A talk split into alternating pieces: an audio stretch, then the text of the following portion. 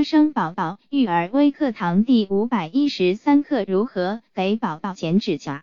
将宝宝放在床上平躺着，妈妈支靠在床边，握住宝宝的小手，注意要在宝宝小手的相同方向，分开宝宝的五指，捏住要剪的手指，最好不要一整排手指同时抓住一起剪，这样比较不容易控制。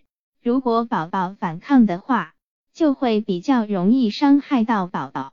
先剪中间，再修两头，控制好要修剪的长度，才不会不小心将两边修剪的太短，一不小心就会剪到肉。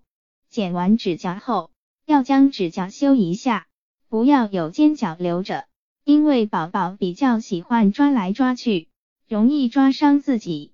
发现宝宝手上有肉刺的时候，千万不要用手强行拔除，以免拉扯伤害皮肤组织。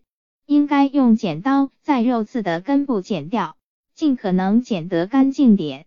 对于指甲缝里面的污垢，千万不能用指甲剪或者其他硬物直接挑出来，应该在剪完指甲后再清洗。指甲两侧的角不能剪得太深。否则长出来的指甲容易嵌入软组织内，成为嵌甲。嵌甲会损伤指甲周围的皮肤，造成皮下组织的化脓性感染，引发甲沟炎或其他炎症。